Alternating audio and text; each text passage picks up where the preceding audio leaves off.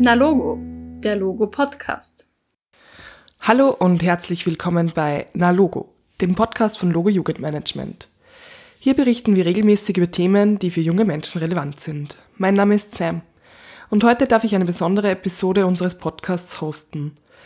Zu Gast bei mir ist heute unsere freiwillige Mitarbeiterin vom EU-Programm ESK, Europäischer Solidaritätskorps. Ihr Name ist Anastasia und sie kommt aus der Ukraine. Wir werden heute über die aktuelle Situation in der Ukraine sprechen und sie wird ihre Geschichte mit uns teilen. Dieser Podcast wird auf Englisch gesprochen. Solltest du auf der Suche nach Informationen auf Deutsch zur aktuellen Lage sein, schau in die Beschreibung des Podcasts und klicke dich durch die dort aufgelisteten Links. Hello Anastasia and welcome to our podcast. Hi Sam. Can you please introduce yourself shortly?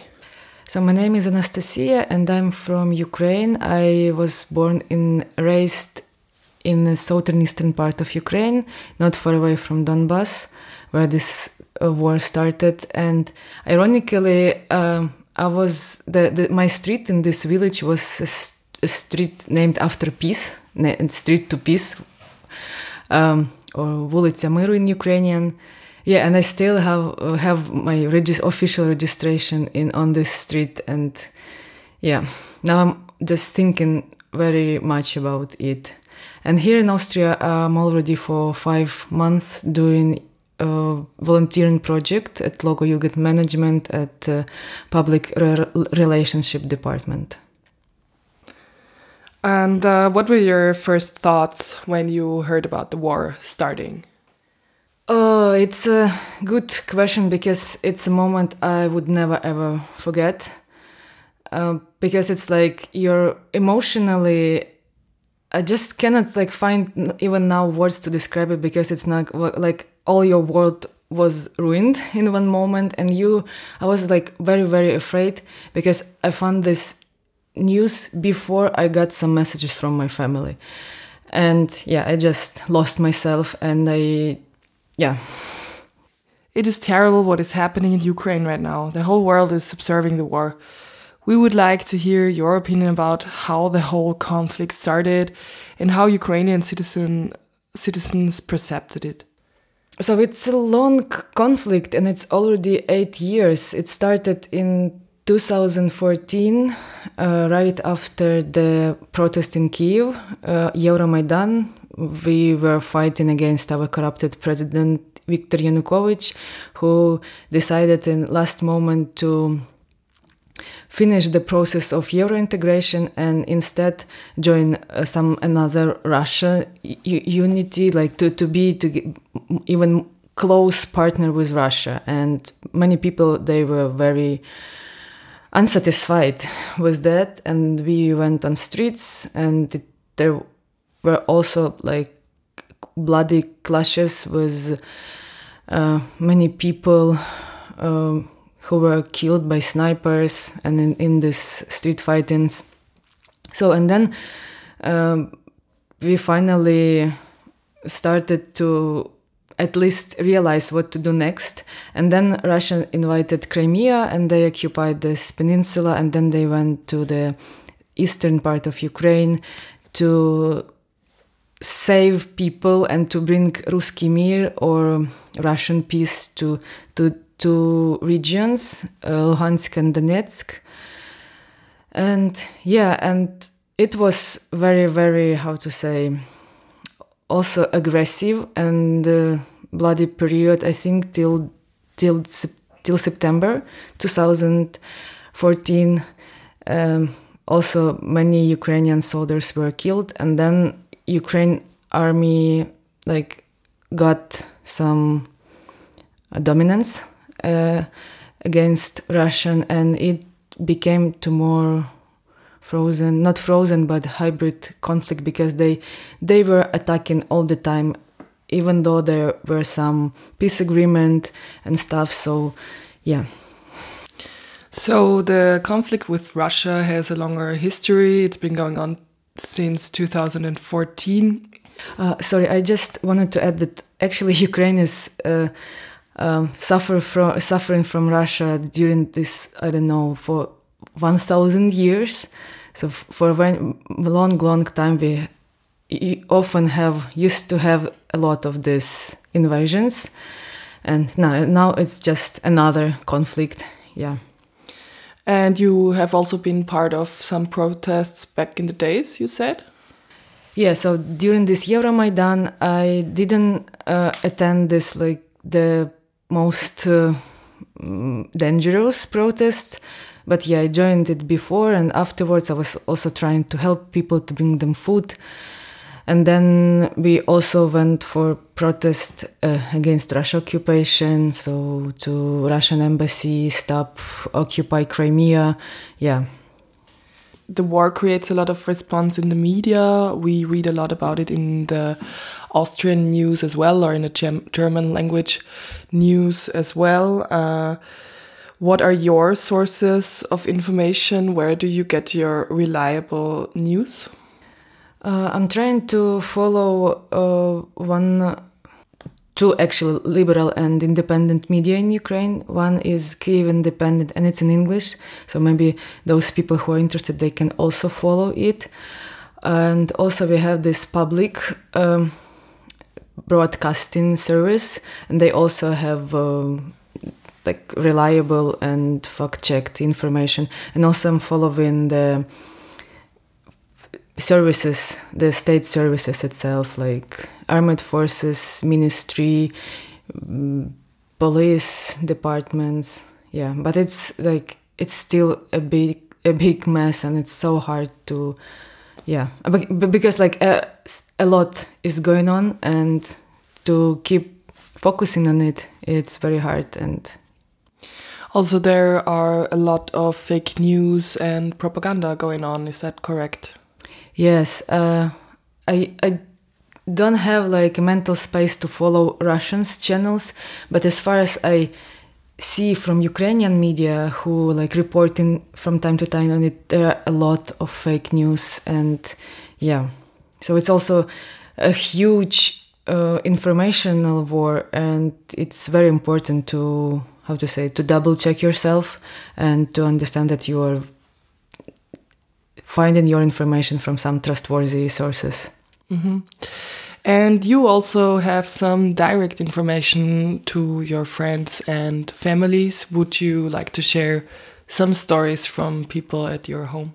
Yeah, for example, this morning uh, started for me with a message from my friend. Uh, so it's a young family and they have a kid of two years and they spent i think last four days in a basement. So they have, they have a private house not far away from kiev but yeah they last two days were kind of decisive for them because they ran out of food for a kid. They don't have electricity internet heating nothing. And they decided finally because before it they said we will stay here it's not that it's quite in a like in a forest and a bit far from all the main uh, clashes but then they decided that okay we we will try because because just we run out of food and i really hope that their road will be safe. But yeah this is just uh, something which drives me crazy because this is your i don't know favorite people and also for example my friend now he's thanks god he's better. And but two previous days he spent in a basement also and in a very bad emotional state. And at some point you just don't know how to support them what to write to them because i'm in a safe place i'm alive. I don't have this such a i don't know heavy emotional bargain. And yeah Yes, this is a thing that you say that is very important as well. What can we do here? We cannot imagine what it would be like to be in a country where there is war. I cannot imagine that. And uh, what are the opportunities to support Ukrainian, the Ukraine as a country and Ukrainian individuals? What can we do? First of all, I think it's to try to understand if you're getting your information from uh, reliable sources and you double check and you if you don't have any doubts about like this is really i, I wanted to emphasize empathize that it's um, a, aggressive war started by Russia, and they are really killing people. They are really cruelly killing civilians. Civilians. So yeah, uh, I was thinking about I don't know like existential dimension of all of this, and this is kind of a moment for all of us, uh, regardless our nationality and citizenship, to prove our humanity. Because what the Russian army is doing is just unhuman, and uh, it's I don't know. It's maybe for from the beginning. It's to ask yourself if you don't have any doubts if it's I don't know provoked by Ukrainians or something like that. Because Ukraine is a peaceful country. We just wanted to live our own independent life, and Russia they are just aggressively invited and they're killing civilians. Um, so it's very important now to stand with Ukraine also kind of ideologically and uh, to check which from which sources you're getting your news and also look for the organizations which um, raising money to support Ukraine. It's not oh, necessarily should be some weapon uh, initiatives. There are also like Caritas is raising money for Ukraine. There are many organizations who support refugees, kids. Um, yeah. Also, if you have an opportunity to somehow uh, fight with the fakes in your uh, country, in your media space, it will be also very helpful. You can also join the protest. For example, in Graz, I think it will be force protest already today or demonstrations. Uh, also, there are petitions uh, like to ask NATO to close the sky to protect the sky um, around Ukraine. So actually, there are a lot of uh, options so a lot of opportunities uh, to help Ukrainian as uh, as an Austrian person as well. You can also donate things and materials. I heard like there is this initiative where you can bring sleeping bags and uh, warm clothes. And a very important thing you said about the fake news. Uh, we have another podcast episode where we explain how to deal with fake news. This is more important than ever to be responsible with the information you get from the internet and to critically question yourself if that information can be true or whether to believe it. It was discussed a lot of times before whether Ukraine should be a member of the EU or not, and Ukraine is receiving a lot of support from the EU. Do you want to tell us a bit more about it? Uh, yes, it's. Uh Actually, Ukraine uh, got and still getting uh, a lot of support from the EU, even though there was this, I don't know, delays. Now countries, when they saw what is going on and how Ukraine, they are ready to protect themselves. Uh, we also started to receive even more uh, help. And on my way today to the office, I was googling what is the name of Stinger and uh, Javelins or some weapon they i mean this is crazy i'm such a pacifist but also at the same time okay it's everywhere in, in use and i want to be a bit more in the context so it seems like we are receiving a lot of humanitarian uh, support and also weapon army support. And uh, also it's very important that um, countries they also how to say i think that they changed a bit their agenda and they check in on ukraine quite often which is also very important in this situation because i don't know for me for example time now exists in not in hours or minutes but of in people's life which are saved or not, not saved. And this is what this hell is about. So it's it's really great uh, that we are receiving all this support and also people, the, European citizens, they, they're on their own personal level, they're trying to help in any way. For example, they for free come to the borders, they pick up people from Ukraine, they drive them wherever they want for free, they give them food, shelter, they invite them to stay at home. Even here in Graz, I received from colleagues at Logo many uh, invitations, for example, for my family or for my friends, that there will be a space for them, which is very, very important because before it, I felt like previous eight years, I felt very alone in this world that no one is, doesn't no one cares about and yeah now it's better. But also what i thinking about this support not about like people but about the states the governments of other so they for sure know how to mm, stop russian and uh, they actually did a lot with a lot of sanctions with like kicking them out of all these sport events and stuff uh, but i think that now it's so important to protect the sky and but it's not to the EU it's to NATO and I really hope that some other brave and steps will be taken soon.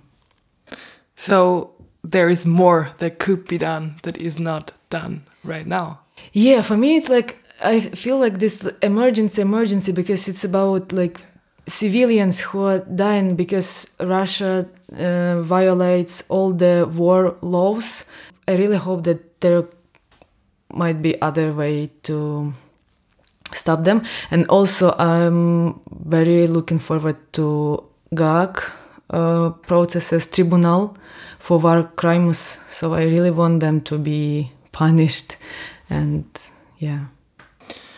So we can sense a strong uh, financial support from the European Union for Ukraine, and uh, also we get a lot in the media, uh, in the Western media, we get a lot that uh, the president of the Ukraine, Zelensky, is um, like he kind of they kind of paint a picture of that. Um, I feel like they kind of glorify the president of the Ukraine uh, right now is that so? Is he is he to be glorified? Is that a good thing, or what? What do you think about it? I think, yeah. I mean, maybe for this, for the sakes of this storytelling, and yeah, to create this heroic picture, and maybe it's okay to also to I don't know keep people uh, focused on it and to uplift their fighting spirit, or spirit to support Ukraine. I mean, me personally, I don't really like anything about like glorification of uh, war, uh, but I like that Zelensky and he wasn't. I, I, didn't vote for him, but now he is doing good job and uh, he is transparent, which is and like many other uh, state institutions and services, which is very very important, and I think it's um, key to to, to, that we are still like very resistant and Ukraine isn't fully occupied yet. And so this is a, a great achievement and a great um, progress for our government. Yeah, I'm kind of also proud to be Ukrainian. I'm sure you're talking a lot with a lot of people right now, and also in Austria with your friends. We are we've been talking a lot. So, how is uh, your feeling about Austrians responding to you as Ukrainian? How do you feel as Ukrainian in Austria right now? Yeah, I feel very much like Ukrainian in Austria, and I even sometimes uh, forgot to switch back to English because I don't speak German, unfortunately. And like, oh, I'm going to, to speak in Ukrainian, and everyone will understand me. That's it's such a funny thing, but yeah, here people they are very how to say they show this empathy and it's stepping into your into your shoes and yeah i feel like a lot of very truly support and I very thankful to all these people. It, it's it's really really helpful because otherwise I, I don't know what what uh, would do, and I would ended up in some very dark, dark place. A lot of emotions going on, but is there still hope? Uh, what are your hopes? What are your prospects?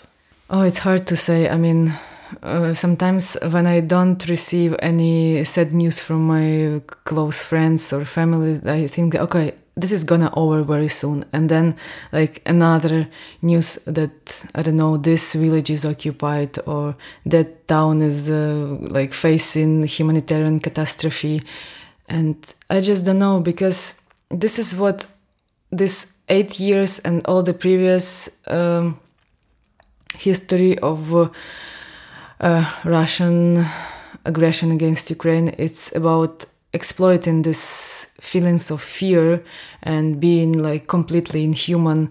You just don't know what to expect from them. They don't have any, I don't know, border for, for their cruelty or, yeah. And that's why this is what, I don't know, keeps me very, very anxious and just insane sometimes because yeah, I don't know what will happen next moment, and they they are proving it every day now for seven day already. Approximately 400,000 Ukrainians have fled the country, numerous soldiers and civilians have died, and the war continues. We as Logo Jugendmanagement stand with Ukraine and will keep you posted on reliable facts and sources. I have to say, Anastasia, you sound very motivated and productive to spread information. Do you have anything more you want to add or mention to us?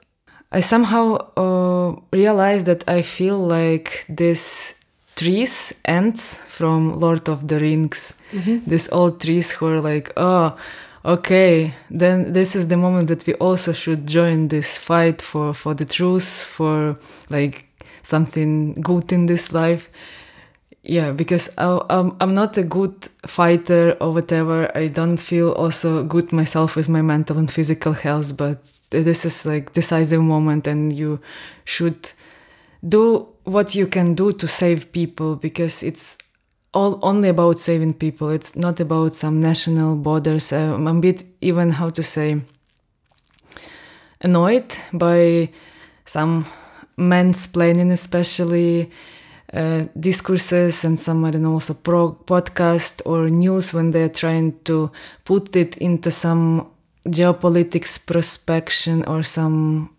I don't know relationship relations between countries but it's not about that for me. It's very much about just killing pe- people killing people. And yeah. Thank you anastasia for being in our podcast. Thank you sam for having me